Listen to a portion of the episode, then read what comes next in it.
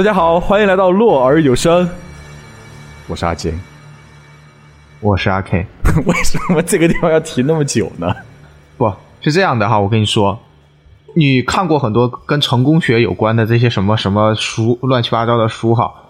啊、我想跟你说一件事儿，就是你知不知道养成一个习惯有二十一天这些荒谬 等一下，的说法？等一下，焦头妈的，焦头妈的，让我猜一猜你要说什么。就是 拖更这件事情，也是只要到了二十一天就无所谓了，是吗？二十一天之后，我们就会养成一个拖更的习惯。据上一次我们聊，不要留言催，再录了。文件夹已经建好了，是吧？GTA 六都已经要出来了哎，是是是是是，聊什么？，GTA 六都要出来，那肯定要聊一聊我们一向很喜欢的如龙系列了吧？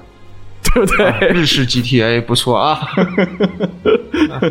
那如龙最近有什么作品呢？在十一月份的时候出了一个七的叫外传，那我们简单的把它理解为七到八的过渡版吧，因为七换主角了嘛，嗯嗯，换成了春日一番。但是呢，在这个主角行进的过程中，我们的老主角桐生一马到底做了些什么？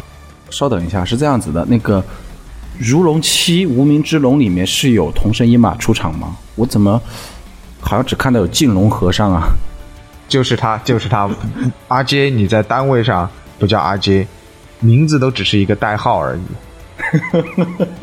镜龙和尚，你先说说你打这一代打到了一个什么样的程度？白金。白金了吗？实话实说是没有白金的，很多小游戏没有玩，但是整个探索和整个战斗已经全完，而且全 S 级。就基本上百分之百了嘛，除了那种如龙的传统项目，什么花时间才能白金的，或者是打麻将啊、象棋啊、花牌啊这些东西。这 那个叫什么卡拉 OK？跟那个日语怎么说来着？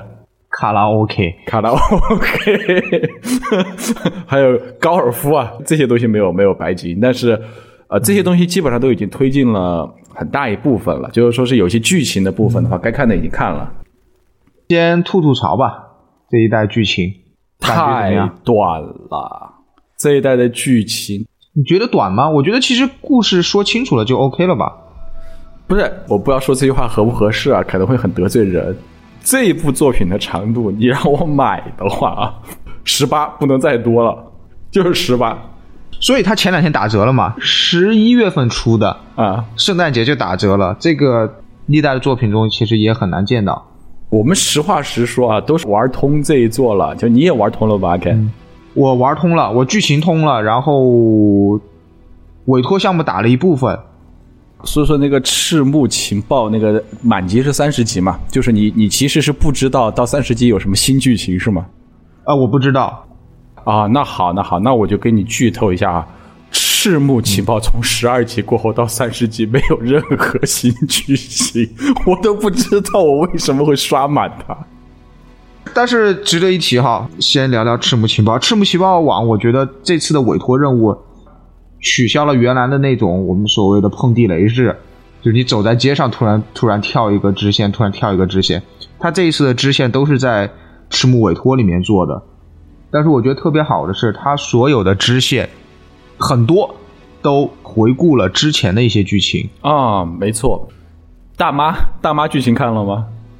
大妈剧情看了，这零啊那个香天龙司香天龙司的剧情，然后还有那个向日葵，向日葵还是牵牛花，反正他他自己长大的那个剧情，啊，还有就是 Chat GPT 的那个剧情。其实我觉得这几个剧情挺有意思的还有还有网红直播的剧情呢，鬼屋直播。啊，对鬼屋直播的剧情，对他这些剧情一如既往的啊，一如既往的好。呃我超喜欢，你知道吗？就是，嗯，如龙的本质是什么？如龙的本质就是莫名其妙的消费主义，再加上这些莫名其妙的时下流行。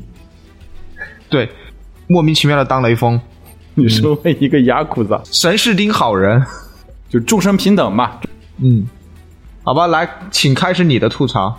哇，首先肯定要说的就是它的剧情确实太短了，嗯，这个是纯粹从剧情上来说啊。但是我个人觉得这一次剧情呢，你不管是演出方面还是人文情感方面，短虽短，但是高点呢，你能明显的是看出来它是有技法存在的，而且是有一定水平的。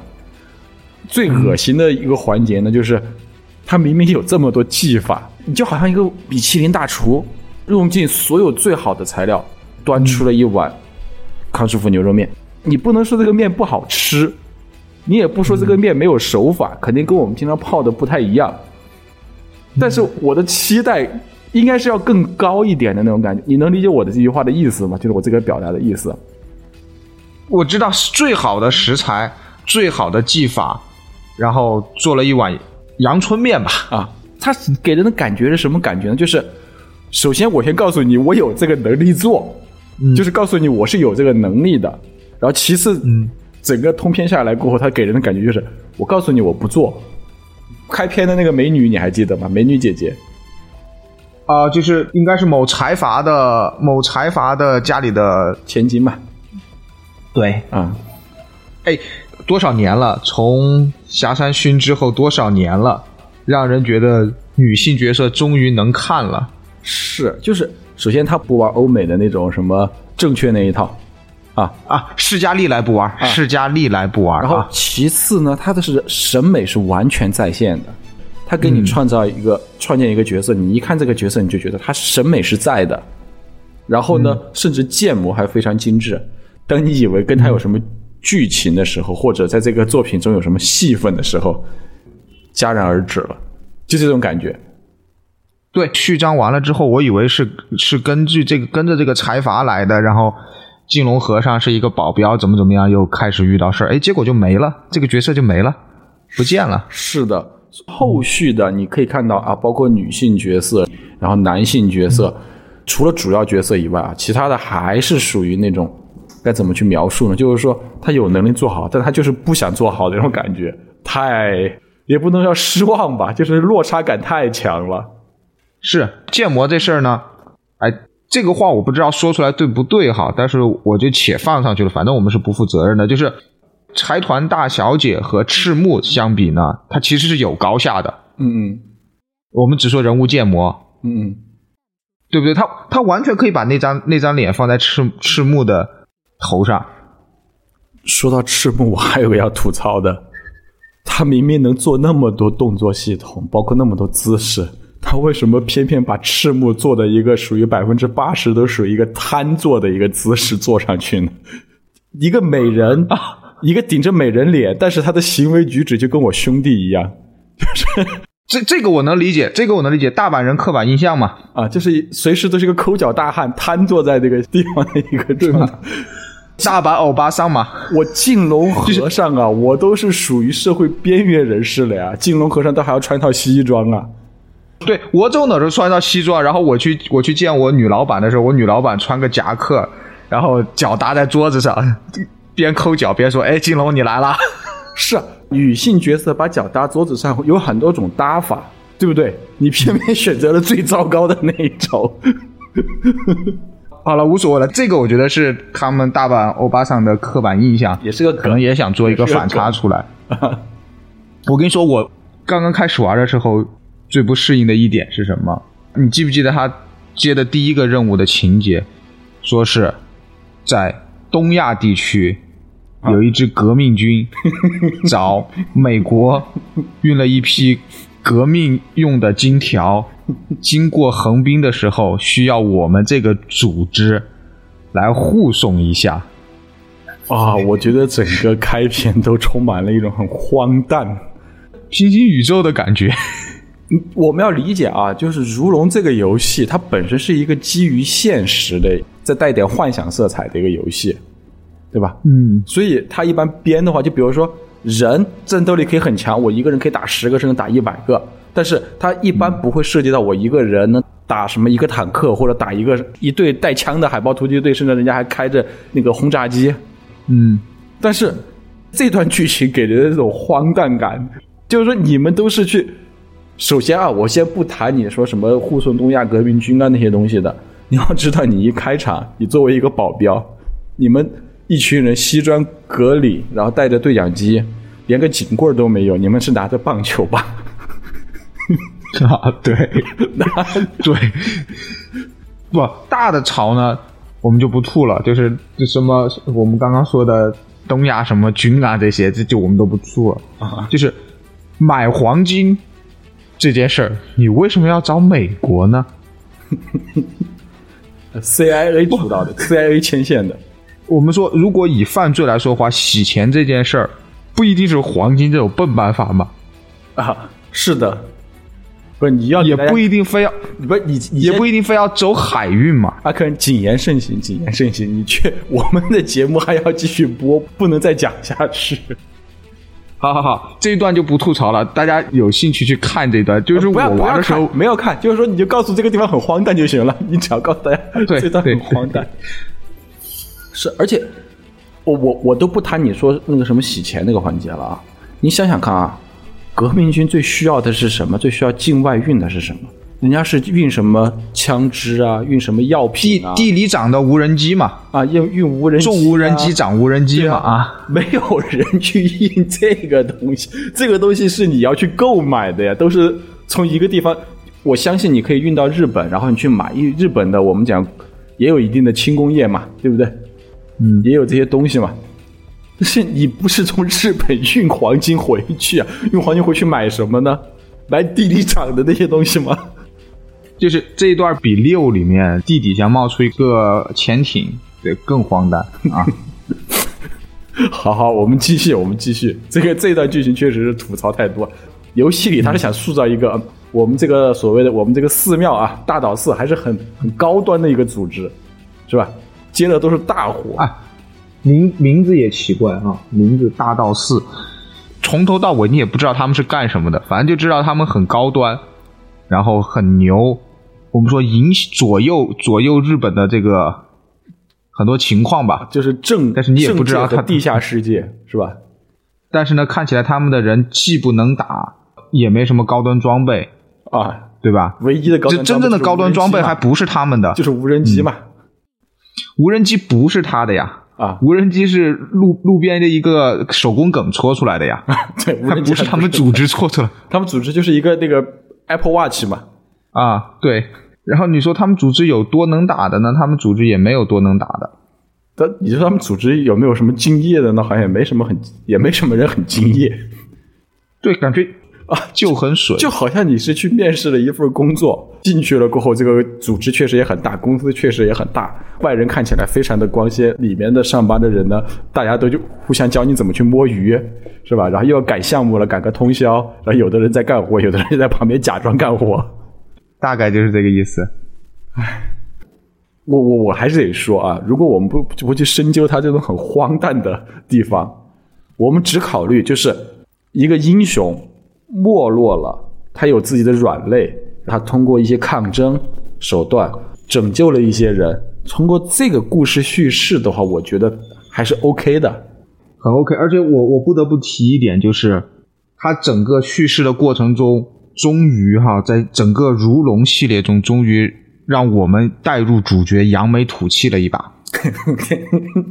最高光、最高光介绍一下那个时刻，发生在整个剧情的中段。我我们先说下如龙出了多少代了，先回顾一下，就是我们不考虑什么维新啊这些啊，现代剧情有多少代？正传如果以同生一马为主角，如果这一部也算是同生一马故事的话，那就是八代了。啊，一二三四五六零和七加，这么多部里面，你都没有体验过那种带着一帮狗奴才上街为非作歹，就是真雅库扎的生活。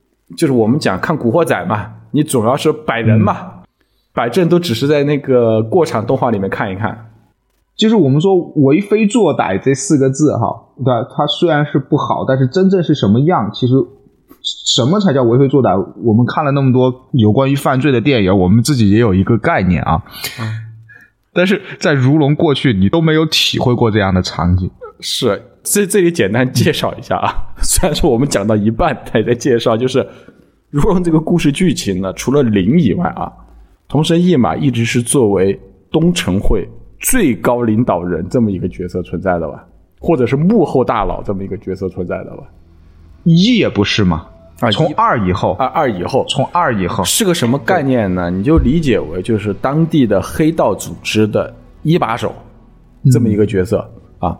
但是在我们实际游玩的过程当中呢，就是路上你别说小混混了，小混混那个找你麻烦，随看你不顺眼，然后管你是什么一把手就过来殴打你，这种是家常便饭了。就是连喝醉的上班族看你不舒服，也要叫几个叫几个上班族一起来揍你。这这个都还是开放地图机制嘛，就是甚至在主线剧情当中，什么广岛下面的一个更小的尾道，什么福冈那儿的又又有一个什么小组织，人人都能骑在你头上，人人呐、所以你知道，这就是在如龙系列里面，虽然听起来啊你是个亚库萨，但整个过程当中非常非常的荒谬，憋屈，而且哎，主角好像也不弹舌哦，对不对？好像不能吧，不允许吧？啊，这不，但是小混混有弹舌呀，我看到好像有小混混，好没有吧？好像好像如龙里面好像还真没真没人弹舌。然后不，这个这个可能跟跟受众，它始终是一个消费品嘛，嗯，还还是要更多的人能听懂他在说什么。弹舌的目的是是为了增加怎么说？加强隔阂，加强距离感。你跟我不一样，你不会这样说话。嗯，但是如果他作为一个游戏，作为一个出售的东西，他是想让更多的人能听懂吧？哦我差我点，我是这样理解我的。差点就以为你要说什么，因为顾及到那个青少年群体，所以说不搞台式。后来我在想，如龙系列它就不是青少年群体该玩的游戏，好吗？他从立项之初就没有顾及到青少年产品，好好好，我们不提这个，就说你这次扬眉吐气的是什么？花钱花钱怎么个花法？就为了花五百万，就是剧情里面介绍的。今天晚上我要花掉这五百万，花这五百万的目的是为了吸引反派出来跟我面对面刚。我们不再梳理剧情，就是在这五百万先去吃，就是在如龙的各个店里面吃最好的东西，哦，然后这里面还出现了喝。真岛将以前曾经战斗过的地方。嗯，那哎那个叫什么？Grand 什么？Grando。啊哈，Grando 对，那个那在那个里面就是喝夜总会里面喝酒，嗯，玩儿玩呢，就是好像是射飞镖和打台球吧，我记得是这我是玩的高尔，夫，呃，高尔夫，反正就是玩儿，嗯。然后乐乐就是粉红情节嘛，啊，还有购物，就是带着这些都很带着女孩子，这些都很普通啊，好像没有什么。对，整个这个最高潮就是带了一群女孩子在路上撒钱。扔钱，我倒觉得最高潮的部分是，当我发现，哎，我身边跟着几个小弟，并且这几个小弟明显就是跟在我身边的时候就没有那种小混混了，你知道这种。对对对，它跟上一座《如龙七》的那个感觉还不太一样，七的感觉是你带着几个伙伴，然后在街上跑，然后那几个伙伴就像 RPG 里面的队友一样啊，跟在你的身后。嗯，但 这一座明显就是你是一个大哥，带着一群小弟，带着一帮打手，带着一帮打手，打手还一直夸你，哎呀，那个大哥真棒，大哥真牛，大哥真文武双全。同声大哥真好啊！同声大哥会带我们出来，老大你看看，你看看同声大哥，你以后要多学习。然后这里面最让我忍俊不羁的一幕啊，一个是就是刚才你说撒钱，还有一个就是唱卡拉 OK 的时候，卡拉 OK 是这个游戏里的一个传统小项目了嘛，小游小游戏啊。嗯，如果你单人去唱的话，没有什么，就是个普通的音游。但是如果你带着小弟一起去唱的话，那个小弟的整个就会在旁边鼓掌，但是那个鼓掌的样子就好像你们公司聚会的时候，领导在上面唱歌的那种感觉。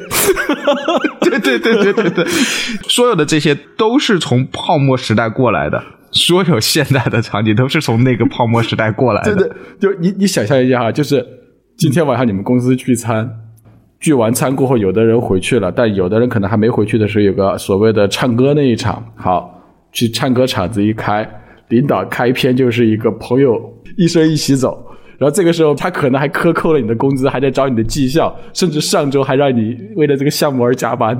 但这个时候，他会告诉你朋友一生一起走，然后你在下面，你就只能鼓掌、拍节奏，嗯，哇，就要不然就是跟你什么兄弟抱一下，什么什么说说心里话。OK，我我我不想说这个了，不想提了，不好的回忆又涌现在了心间。头死去的回忆开始攻击我们。还有一个我想吐槽的点是什么？就是确实是整个游戏系列里面的最花天酒地的一晚上了。嗯，花了多少钱呢？五百万。等一下，等一下，就他妈的，就他妈就的，其实你笑就知道了，就是没玩过这个游戏的听众可能会不知道，就是五百万在这个游戏里面，不，它就不叫钱。是这样子啊。我们从两个事儿来讲，其实我觉得很有意义。就首先啊，在如龙零那个是泡沫经济时代，那一代的价格体系是崩溃了，我们不说了啊。就不是说我们的游戏体系崩溃了，而是说真实的社会的它的价格体就是对，也已经崩溃了很很。膨胀的一个状态。然后从一过后开始呢，整个因为是如龙是写实背景嘛，所以它的整个物价体系也好，消费体系也好，实际上是趋近于现实的。是趋近于现实的，因为便利店买一包纸就是一百一百日元嘛，你买一瓶酒也是现实的酒的价格。对对对，是的。比如说买包烟，可能五百或者六百日元之类的。好，嗯这里面有个比较扯的地方在于什么呢？它基于现实，但它同时又是一款，就是我们讲作为一款游戏来讲，它得有资源管理，所以它在这个游戏里面的其中一项资源就是钱，而这个钱呢，就会让人感觉非常抽离。比如说，我买套西服二十万，这个认也就认了嘛。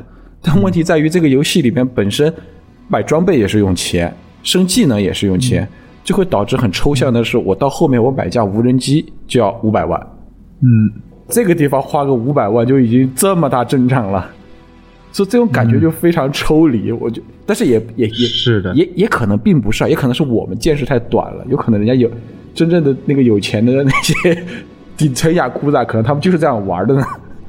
但五百万也太少了呀！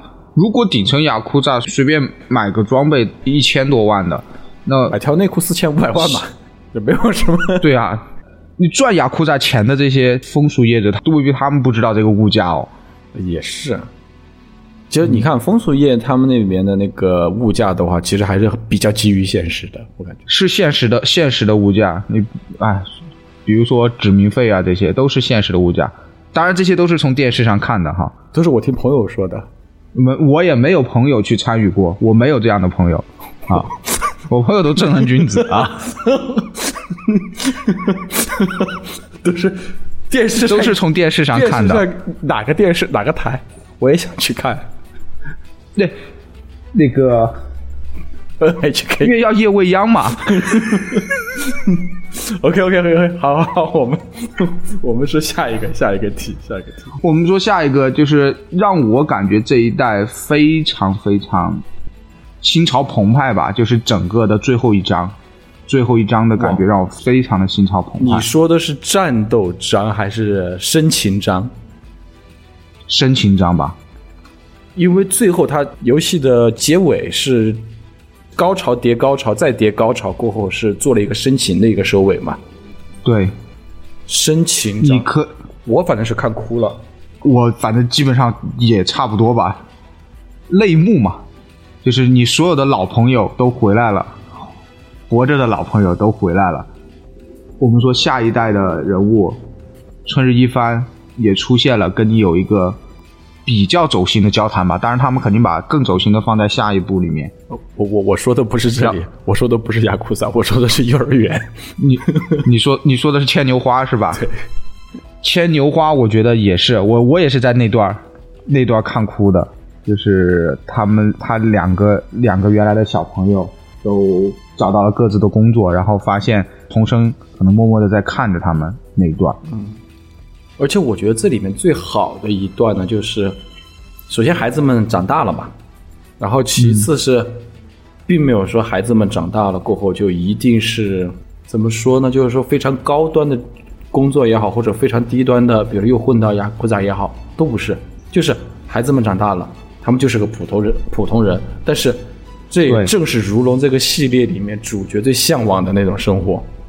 整个如龙的，我觉得主题就同生一马篇吧，它整个的主题就是我是一个孤儿，把我带大的老爹是一名极道，我跟着他走上了极道，莫名其妙的被兄弟背叛，莫名其妙的又当上了极道的领导人，然后我想极力摆脱这个极道，一直盼望过普通人的生活，但是所有的事情每一代都把我拉回来，但是我通过我的努力，让我下面的孤儿院的这些孩子没有走上我这条路，他们走上了正常人的道路。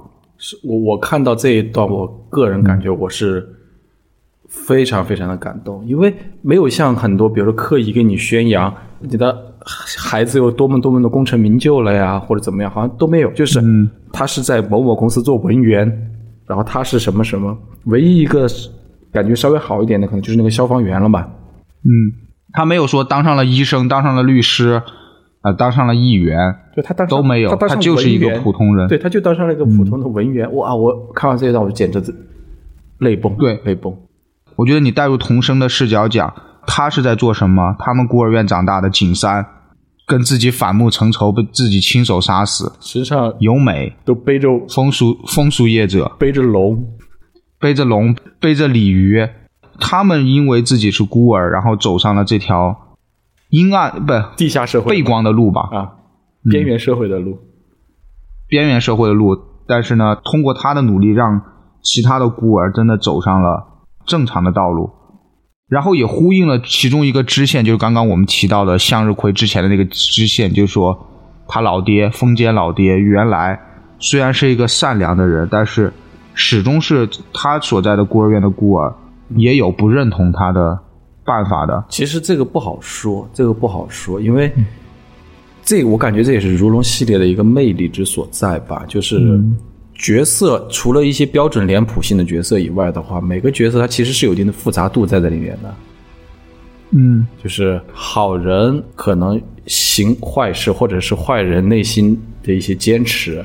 我们只是脸谱化的好人坏人啊，其实，在游戏里面体都是坏人，全员恶人，只是说对大家对对，这阵营不同。大家这这游戏主角没没好人，干干的也没好事儿，对不对？你说，呃你说真岛修了千那个叫什么什么大厦，那那是他是好人吗？他也是挣钱的，搞土方的。这游戏里面的主角啊，有一个枪毙一个都不 都不让亏的。对对对，这所有带名字的，你都把他枪毙了，肯定有错杀的。但是隔一个枪毙的，那肯定有漏的。不是这是这样的，这个游戏里面只要出场的时候，当当，然后画面变黑白的这个，就可以直接毙了。哎，不对，也有警示厅，有警示厅，有警示厅人物。有吗？我我记得是没有吧的，霞山勋啊，霞山勋和他的领导啊，是不是？霞山勋出来的时候有当当那个声音吗？不知道，不记得就像。就像网网飞开场敲桌子那个 那个声音一样。突然黑白的，下面说东城会下属，什么什么主，然后弱弱头辅助，什么弱地，有一个算一个出这个的，最多也就冤枉两个人，最多也就冤枉霞山勋了。啊，对，最多就冤枉他，其他全部毙了，没有任何问题。对，不说这个，这个又扯远了。那我们说说那个，刚才不是说到好人坏人都有脸谱化，那这里面的脸谱化又怎么、又怎么搞的？什么意思？就比如说，剧情模板里面总有个悍不畏死的所谓战斗派角色，啊，那个狮子堂康生嘛，狮子堂康生，这一代的剧情大反派嘛。他是 BOSS，但是你不能叫他叫反派。啊，对，剧情大 boss 嘛。我觉得他他怎么说，他就是没经历好时代的真雅库扎，标准雅库扎，他是个标准雅库扎。很纯粹的极道人士。但是呢，他之所以能成为最终大 boss 的原因，是因为他没有经历过雅库扎的好时代。还有一个原因呢，是因为他这个人非常的自律，不自律练不了那么大的块儿。对你想想看哈，我们在过去的游戏里面，雅库扎至少是身材好，然后穿着穿着西装吧，不管他的样式样式是浮夸的还是怎么样，他至少是穿着笔挺的西装。啊但是狮子堂不一样，他穿个羽绒服哎，，Yankee，他是那个小混混 Yankee，是叫 Yankee 吧？青皮啦。青皮拉，就是一看就是属于最最最底层的那一批。嗯，但是呢，又又能打。第一，他能打；是。第二呢，他嗯，我们说自律吧，就是作为极道的这种教条里面，他算是一个比较自律的人。是，除了好斗，他其实也不是很好斗啊，他都是他不好斗。该斗的时候就斗，不该斗的时候就不出手，嗯。也不，好色，对他也不算好斗，而而且我觉得他的信念感很强，纯粹，很纯粹。纯粹的极道。对，是他没有那么多痛苦，我不像那种什么大五啊，啊是吧？大五是我们讲的四驱车少年嘛，我志不在此，只奈何家父如此，不得已走上这条道路，也不像那个童生是个孤儿，自己又想洗白，也不像那个我们上一座上一座叫什么来着？那个一帆社长啊，我羡慕，然后呢又有什么朋友这些乱七八糟的。狮子堂康生就是非常非常纯粹，我就是要当黑道，我就像打工人，我进去了就是要往上爬，要拿更高的薪资，做更高的对对对位置。对他我对我既然选择黑道这条路了，我就是要当黑道的干部，然后要站在黑道的顶端。他的理念，他贯彻的从一而终，他不会因为什么事情而动摇。因为我们说，如果是一个纯粹的人，或者是一个有一点木讷的人来说的话，我的大哥让我干什么我就干什么，这是一种表现方式。但他不是，他是我要干什么，不管我大哥，就我认为这件事情是对的。当黑道这件事情是我最崇高的目标他还不。是我，他的原则是黑道应该怎么干，我就怎么干。黑道说应该黑道应该听大哥的，我就听大哥的。但黑道的这个道义，大哥不对，那我就不听大哥的。大哥要解散黑道，我就不听大哥的啊。对，就是就是很有信念。对，信念感很强。这一代给我的一个感觉就是两个字吧，告别。第一，他向唐岛之龙这件事情告别了。是不是也是世家的一种告别呢？不能叫世家，应该说世家对如龙这个系列的纲顶角色。或者说，世家对于最初开发如龙的这个目的，或者是最初 IP 吧，这个 IP 基本如这个 IP 的那个告别了。也不对，因为他的 IP 是如龙，他的 IP 不是童生，最初的这个人物，就是这个系列最初是围绕童生建立的。实际上，这个系列最最初是通过展示日本极道的方式，然后随着极随着极道的没落，然后世家可能也是想跟这个方式告别了吧？对也是我们从极道文化，应该也是可能也极道文化也，消亡了。这个也确实是。因为接下来可能就是回到了传统日式 RPG 春日一番的那种伙伴了嘛，伙伴冒险嘛。它虽然的内核是还是极道的这些事儿，但是它可能变成了冒险正义，而不像原来的是兄弟信念。义气，什么友情，嗯在在新式的啊，新式的如龙、春日一番，他们、嗯你就能听到这种台词。我也不知道发生了什么，他们喊着友情啊、羁绊那就冲上来了。这种事情就是在老如龙里面，它不是这个游戏的核心价值观来的。啊，是 对老如龙，它确实受众不同，确实一方面受众不同，文化变化，嗯，另外一方面的话，我觉得也算是一种突破，也算是一种突破。从支线任务来说，它也是把历代的可能受人比较关注、人气比较高的角色都重新拿来鞭尸、卖了一遍致敬一遍吧。卖了一遍情怀。战斗方式也是，其实这一代的战斗，它的手感调教到已经非常好的一个状态了，但是也没有了，就是一个谢幕。哎，我觉得这个最好的谢幕说到这个，我觉得太可惜了。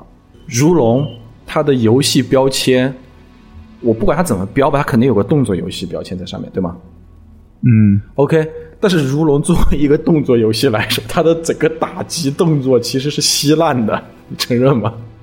但是到这一代终于做到了一个八十分左右的状态，是，但是也就是这儿了。你你不能跟卡普空比啊，大哥对，你不能拿世嘉跟卡普空比动作的。是是这个意思，就是在如龙系列里面，即时战斗动作类，如龙系列啊，就包括了审判之眼、审判之誓嘛，包括了什么维新这些东西，这一做的整个手感、打击感、反馈是最好的，就系列之最。但 问题在于，他把整套系统都给舍弃掉了呀。七也好，八也好，都是回合制 RPG。虽然说你也有创新，我承认你是有创新，什么环境互动啊这些东西。但我觉得这样吧，只是跟如龙告别了，他可以在木村里面用嘛？啊，他可以在审判系里面用嘛？也成立。第二个告别，我觉得就是跟旧时代告别了吧。随着极道的这个走向没落，在接下来的作品中，可能竞技场一定会有，但是可能就不会是那种光怪陆离的那种纯龙斗的情况。所谓的粉色小游戏，也会以新的方式来承载了。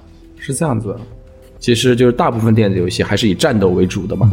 嗯，如龙的世界观又决定了，它是一个发生在现代社会的，你又得有战斗。还有一个呢，它又不是属于那种像女生转身那样带幻想戏，它是幻想作品，它不是幻想作品，对，它是写实戏。其实你不管怎么变，在现代社会中，你必须得给人斗殴找一个理由，就是你得给他一个身份，嗯，对吧？所以打地下黑拳嘛，对，文化土壤不一样，嗯。你不能像纯粹的像 GTA 那种见人就抢，见人就开枪，你不能对好人动武啊。所以我觉得如龙这个系列未来怎么走，首先这个大的皮应该是不会扔，本身就是它的一部分。你不管怎么展开，应该也都是围绕着黑道那些事儿。不管你是律师还是法官还是一压力，嗯，对吧？都还是围绕着黑道这些事儿。你肯定不能去打个民事啊、公司法、古美门、冥界这种。是这样的哈。如龙的主市场是在日本，可能稍微辐射东亚，比如东亚、东南亚，然后再辐射欧美的影响力很小。他如果真的真的做成一个社畜游戏了，日本谁买呀？啊，上上班做事，下班打游戏还做事儿，而且还是单机，还没得刷。是啊，就是我们讲刷嘛，有的游戏就是刷嘛，但是你不，你你不就变成上班模拟器了吗？不是很多游戏都是上班模拟器啊，什么每日签到，然后现实每日签到，我至少干的不是上班的事儿啊。你如果再出一个什么古美门的游戏，或者是就木村，其实都有一点了。就你你让一个律师来玩木村的话，他他会开心吗？很难受，是吧？每天很难受。对，因为因为律师，你始终律师这个角色在日本社会地位比较高的团体，大部分人可能接触的少吧。那你想象一下，如果是一个律师在玩木村的时候，他会开心吗？我每天白天就这么这么些事儿，我晚上还是这么些事儿。不会啊，晚上还要打呀，木村里面还要打呀，啊，然后就带入第二天的生活了，是吗？瞬间分不清现实，然后这个委托人老逼逼 揍他。你玩逆转裁判，晚上开始拍桌子，第二天正式上庭了还是拍桌子是吧？你敢跟检察官拍桌子，你是疯！等一下，等一下，刚才你说什么什么什么？我们说回来，说回来，《人中之龙》《无名之龙》这个游戏啊，我们俩聊了，现在我们都没有介绍这个游戏的名字，哎，如龙吗？不是，《人中之龙外传：无名之龙》。哦，我原来我们今天是要讲《无名之龙》啊，说说这个游戏的缺点吧。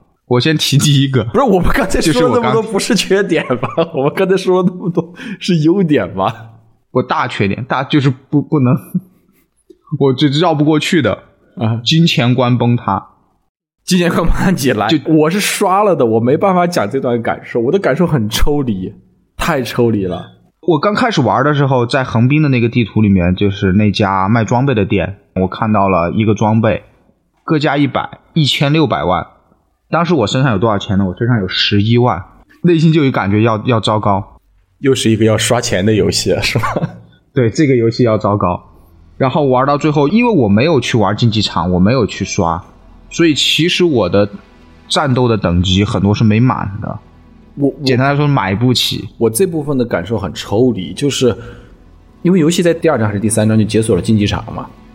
对，然后实际上在刚解锁竞技场，就是还在剧情的时候，我就已经在刷了，我甚至都不知道出来了过后，出来就有剧情，然后每竞技场有等级了过后还有剧情，所以我这一段的无论是从剧情还是消费观就特别特别抽离，就是前面我还在想这包烟能加什么属性，然后这个泡面加多少血，前面我都还在算这个，可能就打了一下竞技场。出来过后，我就可以把这个商店给买空。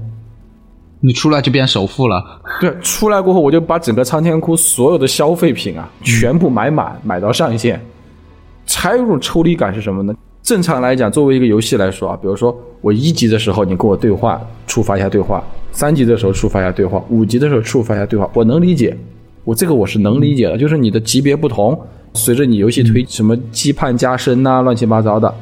我的情况是，我一出竞技场，好，瞬间就给我连续三段对话，然后你就能明显的看到那种。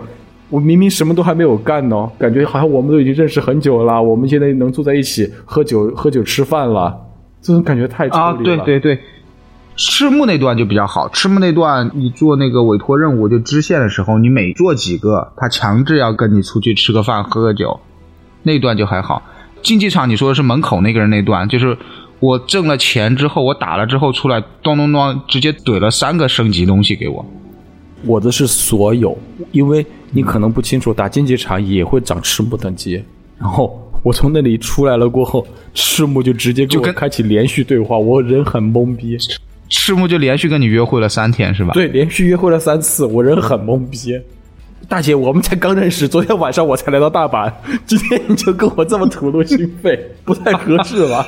对对对对，我能我能理解你的状态，我不是，我是我是有那个感情培养期的，你有培养期，做了做了几个任务，我是没做任务，我就啊，所以我就感觉太抽离了。就是从剧情上来讲，昨天晚上我费尽九牛二虎来找到你，好帮你办点私事今天晚上说是带我去一趟那个什么我要去的目的地，去了目的地，我从目的地一出来，然后我就发现我们两个已经如胶似漆了。我进龙和尚虽然是个很随便的人。但是你这个也太突然了一点，哈哈。第二个，我觉得这有点体验不好的就是，他致敬的这些，我们刚刚说到向唐岛之龙告别啊，致敬的这些梗啊，有一点过密了。哦，这就是我刚才说的，就是有点像鞭尸，游戏体量不够。实际上，这里面复刻了整个系列中的非常多的经典之战，就是对。香天龙司经典之战，然后还有那个雅岛的那一场，对，然后三代的那个大 boss 叫什么风白风，嗯，白风的那一场，它复刻了很多剧情，但是问题就在这儿了，前面的剧情它是有起承转合的，就是有人物塑造的，这个人物的最后一战也好，或者说他的那个让我们记住的，实际上是他的高光时刻，实际上是他把之前所积蓄的所有能量。在这一刻，所有的情绪在高光释放出来，对，瞬间炸出来了。好，它成为我们记忆中的所谓的经典的一幕了。但是在这一座里面，是我们可以缅怀一下、致敬一下、回忆一下、怀念一下，但是太密了，太密了。他上来就把最高光的那个给你扔出来，但其实玩得懂的，我会觉得哦，这是在致敬，然后也会有一些记忆模糊的。这好像是在致敬什么什么什么。如果比如对于新玩家来说啊，这是啥？因为的确有一些玩家他没你没有办法去要求人家一定玩过三，我一定玩过一二级，对，没必要。对于新玩家来说，这就是一个带名字的精英怪，嗯，就是一个精英怪。比如说今晚打老虎的时候，你就会觉得哦，这是在致敬打老虎，打老虎。然后如果如果是新玩家，就会觉得呃，为什么突然会打老虎？好奇怪，是的，是的。它首先有个这个后半段剧情确实是贴着了，就是包括春日一番的登场啊，包括这些。嗯，我觉得有一点有一点不舒服啊，不太舒服的一个点是这样子的，在七的剧情里面，你一到六你同时都是主角，所有的逼都让你一个人装完，我没有意见。在七里面，你是属于传说中的隐藏角色。你让你装最大的逼，我也没有意见，对对吧？但是在外传里面，这个感情，我个人觉得这个交接的部分是有一点点抽离的，是什么呢？你之前在七里面，你作为隐藏角色，你装最大的逼，好，你现在出来了，在七里面，我觉得那个是主角的那个人，在这一座里面，他露脸了。有一个很简短的交接，有交代，但是整个感觉呢，就是所谓的唯唯诺诺的那种感觉很强烈。我不知道我这样形容合不合适啊？我能理解你想说的意思，但我觉得不好的地方是他不应该抢这一段外传的戏，因为我们玩无名之龙，那大概率是玩过期的，所以我们知道春日一番在这个时候就应该是一个 nobody，其实给个背影就行了，给个背影或者过来说一句话就行了。你抢戏了，你知道吗？是你在这个时候抢戏了，在那个就是他们解散黑帮的那个场合下，你春日一番你什么都不是，你连这个黑帮社团的成员你都不是，你抢戏了。这段的描写的话，我个人觉得宁愿给他们几个人一个背景，可能都比给正脸的效果好。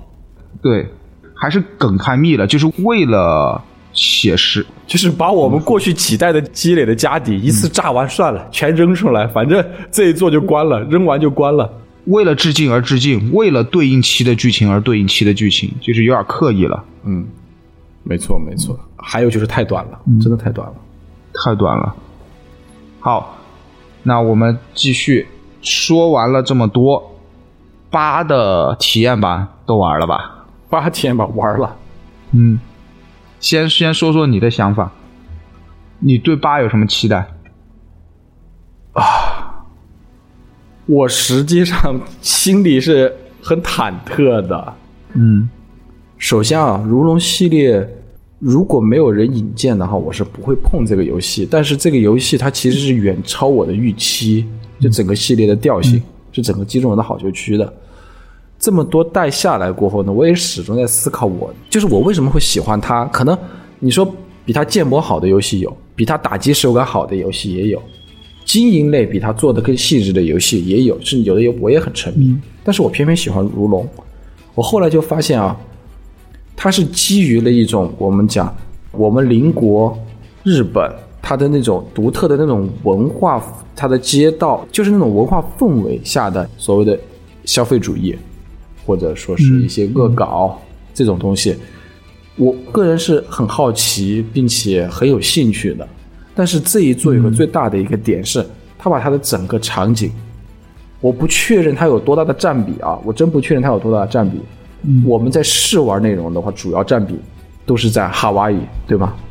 嗯嗯这个就让我让我心里打了一个很大大的问号。如果我要玩夏威夷，我为什么不玩 GTA 呢？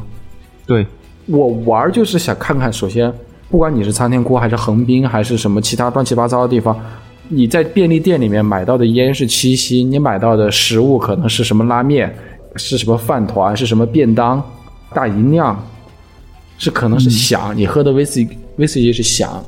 我是想看这些东西，为什么？因为这些东西是我平常不会去看的。如果你让我到便利店里去买，我可能就随便就拿个盒饭，或者我随便拿瓶饮料，或者我随便拿包烟，或者是我去酒吧喝酒的时候，我可能会点一瓶点就只能点一瓶这个酒，然后试一试就 OK 了。但是我可以通过这个游戏里面，我可以真真实实的看到，好，我平常不会去消费的那些东西，它大概是什么样子，我可以更进一步的看看它的外观。可能这只是游戏中很小的一个比重啊，但是嗯正是这些细节很让我着迷。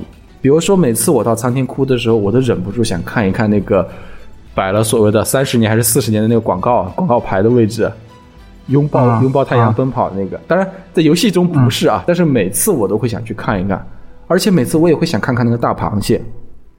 到夏威夷，我完全没有所谓的所一些什么共鸣啊这些感觉，而且我也并不会觉得这里面有什么高大上啊。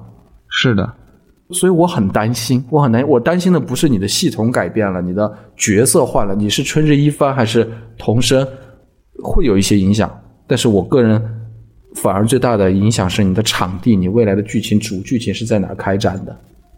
我接着你的话说，就是最初我们接触如龙的时候，是被那种街街道，可能更吸引我的。最开始是那种街道和这个故事的底色，嗯，那种我们平常接触不到的街道，因为那个时候还还不存在我们出国旅游啊这些，嗯嗯，就是日本的这种街道让我们觉得很新奇，极道的这种生活方式、说话方式、做事方式让我们觉得很新奇，是因为这个才接触了这个游戏，然后立出来的这个人物很吸引我们，接下来的下一代又会发生什么事儿？接下来下一代他又要背什么锅？童生这个人物很吸引我们，真岛这个人物很吸引我们，但是到了现在，此时此刻，吸引我们的是什么呢？游戏玩法吗？是又有更荒谬的点子吗？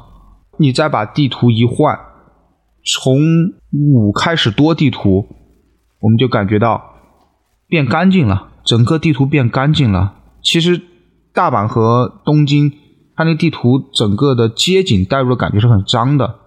到了横滨就更干净了。我其实喜欢脏兮兮的。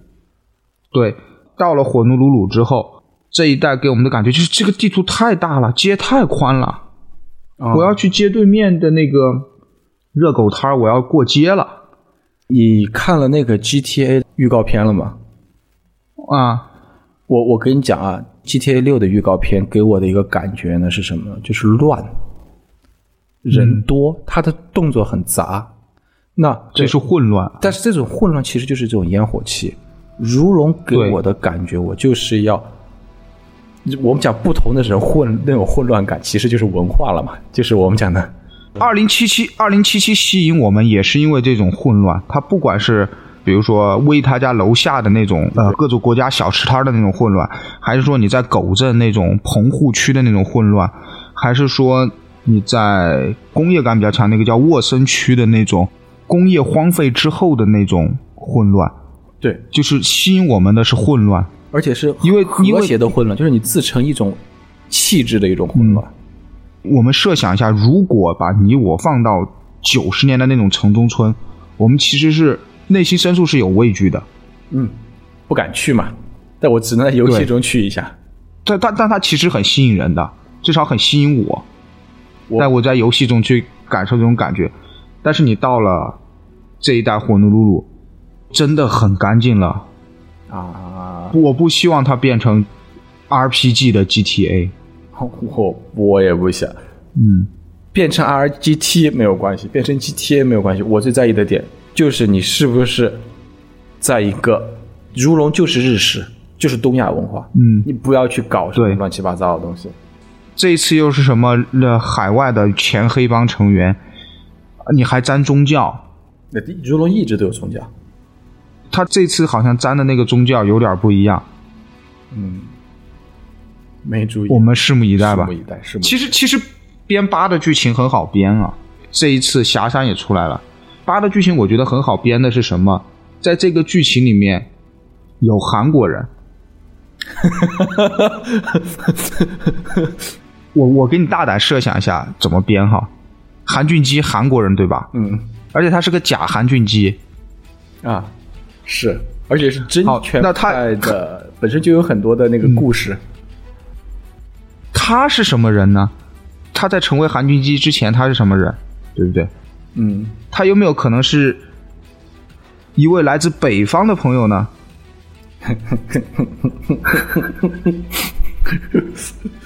你这么一说，我我突然觉得啊，首尔也是一个很适合如龙剧情展开的地方。有贫民窟，也有那个纸醉金迷的场所嘛。你想，有江南 style 江南区啊，梨泰院那周围很窄呀，那个那个街就跟歌舞伎町差不多嘛。啊啊，然后你还有那种贫民窟嘛，住半地下室的那种嘛。你看，你按照如龙的这种编故事的方法哈，一会儿又什么。财阀了一会儿又什么军方背景，但日本没有军队哈，就是那种财阀控制的重工业背景。你在韩国很多嘛？韩国的反派很好编呢。你想编穿西装的反派，韩国的影视作品里面有很多穿西装的反派。你想编穿 T 恤的反派，韩国的影视作品也有很多穿 T 恤的反派。你甚至想编个什么我们讲老农民形象的那种反派，韩国的很多作品里面也有老农民形象的那种反派。就是你什么反派都能编，对韩国的黑道不撇的，韩国的黑道都抽大嘴巴子的，对不对？对，你想哈，比如下一代写韩国哈，春日一方刚到首尔，刚下地铁，走出来一个马东锡，啊啊！这个我感觉，哎呦，我想玩，我想看马东锡，我想看马东锡在如龙系列里，脸模也给你解决了。而且马东锡那个形象就是为黑道做准备的嘛，对呀，而且他还不是黑道高层啊，就是打手啊，有故事那种，就是能跟你做路边摊的那种人嘛。对，然后讲讲着讲着就发现，哎，这个故事不简单，涉及到了一个我们这儿很大的一个财团，然后就出来一个干瘦的老头，秃顶，戴个金丝眼镜儿，个子也不高，就开始跟你说话。哈这种反派里面再出现一些什么仙风道骨的角色也不突兀啊。而且韩国本来也有跆拳道高手嘛，啊，打着打着，你某个某个关的那个小 boss 就是就是什么跆拳道高手、退役运动员，啊，是那比哎呀我，嗯，你你投简历吧，我们把简历策划，我们投一下简历吧。不，我继续给你编哈，还还有呢，然后打着打着就突然哈，春日就被全韩国黑帮通缉了，为什么呢？因为韩国突然有个政客被刺了，好没有拍到春日的脸，但是拍到他那个爆炸头了，很有梗，很有很有料，我觉得。嗯，春日很贴近时事对不对？莫名其妙背黑锅，然后啊。面向一个很庞大的敌人的这种角色。对，很很贴近时事，对不对？啊，没毛病。整个新闻媒体也在说是一名来自于日本的爆炸头干的，然后他就被全部追杀，追杀到走投无路的时候，突然进了一个房子，有人把他救了，出来一个大背头，马东锡，不什么马东锡，出来一个胖胖的大背头，啊穿着军装，别着项章，出来一个八零后嘛，胖胖的八零后。嗯，跟他说，你愿不愿意跟着我们？现在派你去 Puro 执行一项任务。谨言慎行。杰出八零后一般不是亲自到这种场合的，一般有个装扮类似，但是可能是一个很精壮的一个中年男子，告诉他怎么怎么样，怎么怎么样。若隐若现的一些背影啊、合影啊里面出现一个胖胖的八零后，这个比较合理。他们那个办公室有有一个油画，油画上面是他。啊，不聊不聊这个，不聊这个，准备简历，准备简历。这个话题聊下去，再聊下去的话，你也得准备简历，对吧？没有，我们在聊其他国家的事情啊，啊，我们聊日本的，日本的胖胖八零后，对日本的事情啊，这些腐朽的资本主义国家，日本、韩国，对不对？那真的韩俊基，他的身份，他的父亲可能是一个从北方来的朋友啊，对吧？北方朋友。北方的朋友，啊，不要北方，我们还是回神视听吧。我就我我聊就我，我觉得好危险呐、你你没发现我刚刚一直在聊韩俊基，我都不敢聊赵的事儿吗？